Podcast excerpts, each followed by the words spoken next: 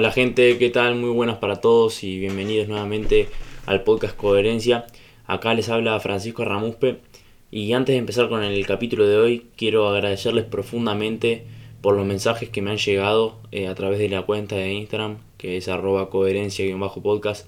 Quizás no serán muchos mensajes, pero por más pocos que sean, a mí la verdad que me alegran mucho el día. Este, mensajes de gente diciendo, diciéndome que les cambié la manera de pensar, que les gusta mucho escuchar mis capítulos, que, que se relacionan mucho con lo que yo pienso, eso la verdad que a mí me, me llena mucho y nada, simplemente les quería agradecer por, por ese trato tan lindo.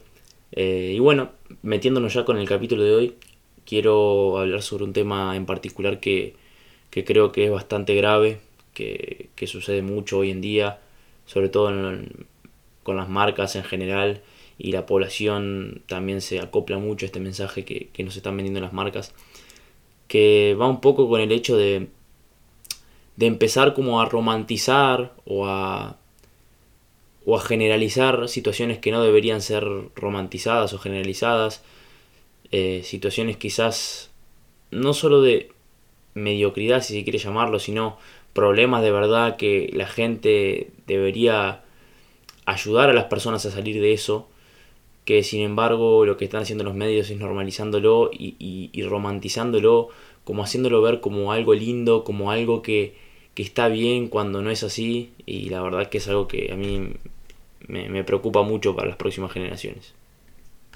Les voy a poner un ejemplo para ponerlos un poco en contexto. Eh, tenemos el claro ejemplo de las marcas de ropa y, los mensajes romantizando la obesidad.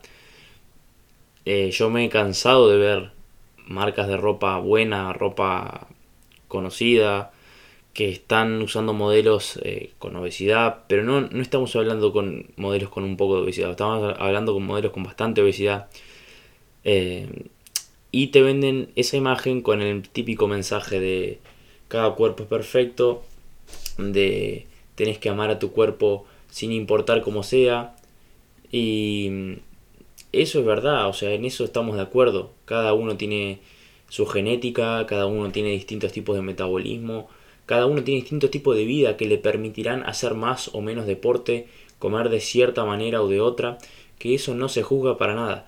Lo que se juzga es normalizar hábitos realmente malos que derivan en situaciones de problemas de salud para las personas. Y esto es algo grave en serio, porque si vos estás fomentando algo que deriva en un problema de salud, indirectamente le estás haciendo a las personas empeorar su vida. Porque, claro, ¿qué, qué, genera esta, este tipo de publicidades en, en las personas que pueden padecer dicho problema?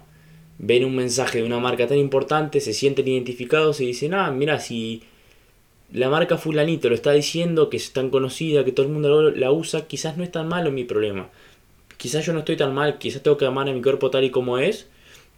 Y al final, ¿en qué termina eso? Termina en, que la persona que padece ese problema sigue repitiendo hábitos malos que lo llevaron hasta ese punto, pero con la tranquilidad de que ahora es respaldado por su marca y que tiene que amar a su cuerpo como es. Entonces, yo creo que esto es muy dañino porque las marcas están empezando a respaldar mensajes que las personas quieren que, sean ciertos, pero que en la realidad están lejos de serlo. Son mensajes que incitan a las personas a quedarse en su comodidad, a no querer cambiar y, aceptar y a, no ponerse desafíos. Y eso es lo que me, me asusta un poco a mí. Y más allá de este ejemplo que creo que puede servir mucho para que entiendan un poco el concepto de lo que estoy hablando hoy, creo que tenemos que tener presente esto para todo en la vida. No, no hay que aceptar la mediocridad, aunque esté normalizada. Porque cuántas personas te van a decir que no, no importa, eh, no estudies tanto que estás obsesionado, no entrenes tanto que estás obsesionado, ¿para qué vas a armar ese proyecto si no va a terminar en nada? Y ese es el pensamiento de la media, ese no salgas de lo común, es lo que te, lo que te frena al final del día para conseguir tus objetivos. Si vos tenés ganas y te sale de adentro, iniciar un proyecto nuevo, crear algo nuevo, entrenar una hora más, alimentarte de cierta manera, ¿por qué no lo vas a hacer? ¿Porque la media te dice que no? Si está mal, Si, o sea, y si la media dice, repite cosas que están mal, ¿vos lo vas a hacer de igual manera?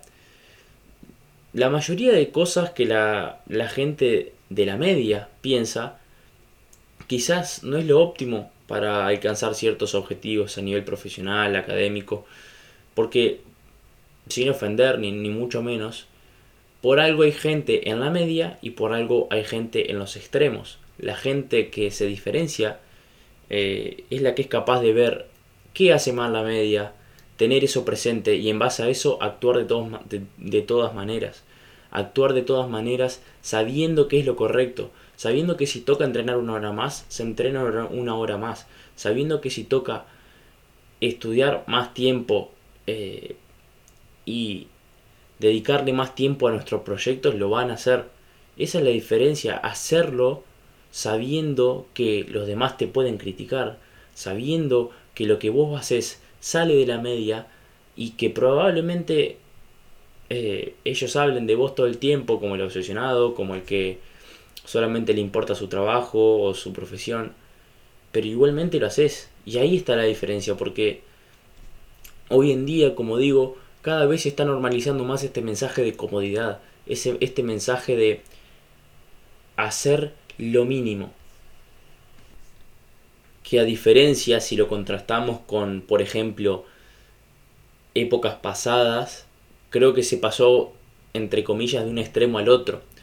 Ahora, hoy en día, tenemos millones de estudios de cómo estudiar para ser más eficiente y de estudiar en ventanas de 40 minutos y descansar 5 y volver a estudiar otros 40 y después y lo mismo con, el entrenamiento, por ejemplo, ¿no? Porque tenés que hacer 15 series por grupo muscular y correr 47 minutos por semana para optimizar la síntesis de proteína y ese tipo de cosas que al final lo único que nos, nos dan es información para pensar en dónde descansar, básicamente. Quizás antes, al no tener todo este tipo de estudios, eh, los medios digitales, no tener todas estas cosas, era mucho más directo el, hecho de tener que trabajar.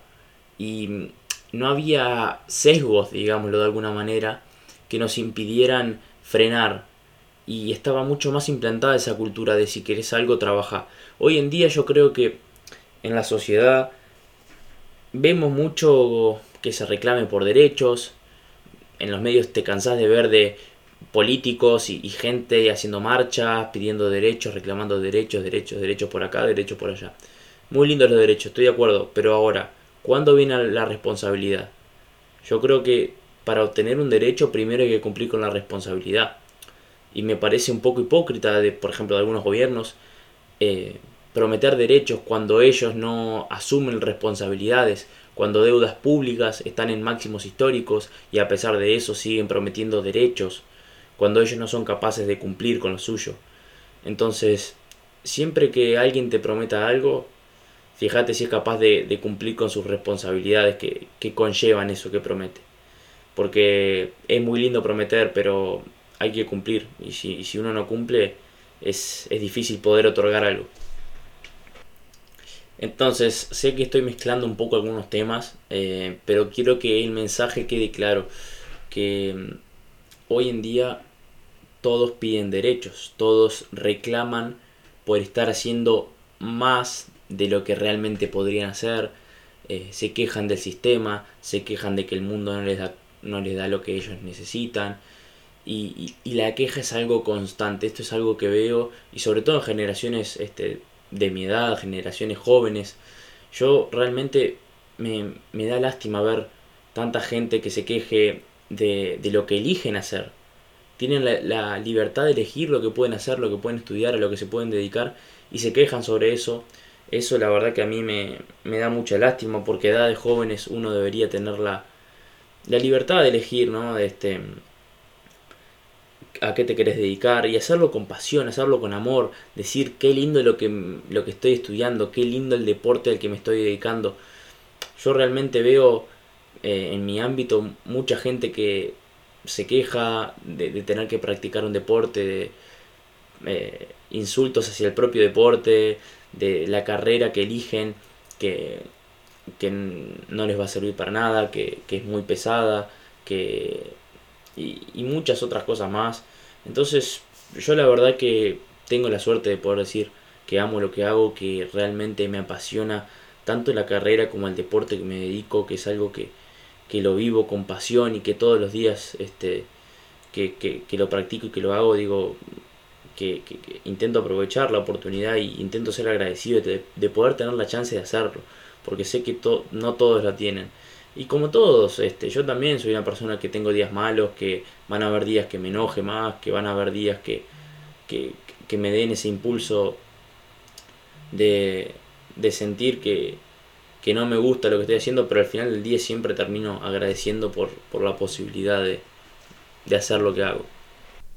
Entonces, para ir cerrando este pequeño capítulo de hoy, quiero dejarles el mensaje de que no se conformen con, con, lo, con lo promedio, no se conformen con la nota para aprobar el examen, no se conformen con, con que bueno, así está bien y ya está.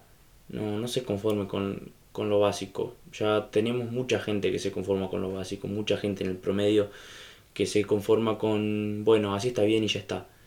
Si saben que pueden dar algo más, si saben que pueden buscar lo mejor, ser la mejor versión de lo mismo, ¿por qué no animarse? ¿Por qué no tomar el, el esfuerzo de decir, bueno, voy a, voy a dar lo máximo mío para llegar hasta, hasta lo máximo que pueda?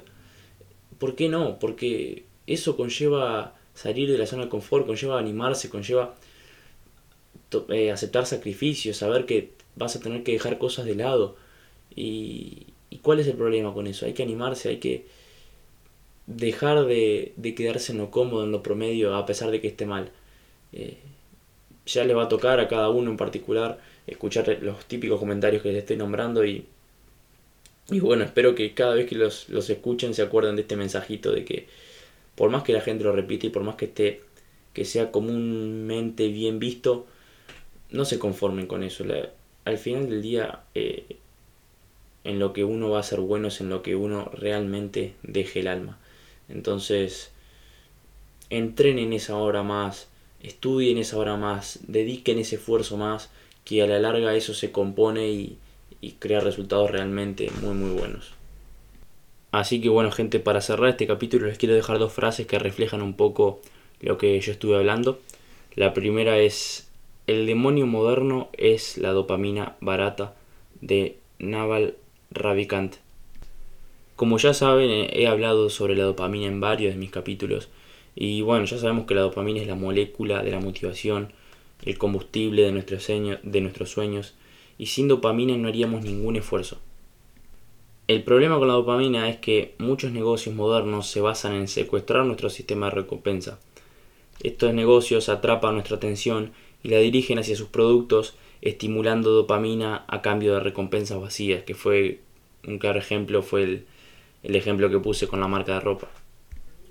Y bueno, lo último que quería dejarles no es una frase, sino que es la definición de integridad, que es hacer lo correcto aunque nadie esté mirando, y creo que eso también es clave, que no confundirnos a nosotros mismos, porque muchas veces pasa que al escuchar tantas veces mensajes de gente tirando para abajo lo que, lo que dice que hace, eh, quejándose, estudios que respaldan hacer menos trabajo del que de verdad deberíamos hacer, nosotros en el fondo tendemos a, a tener eso en cuenta y eso muchas veces nos lleva a a frenar la acción, a frenar lo que deberíamos hacer.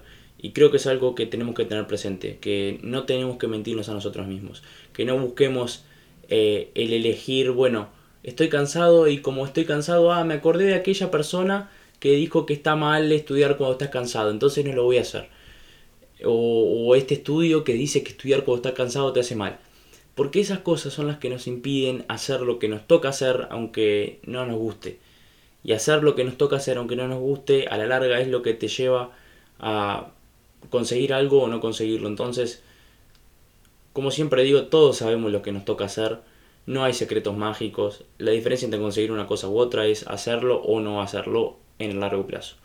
Así que nada, gente, muchas gracias por, como siempre, por, por escucharme, por todos los mensajes que, que nos mandan.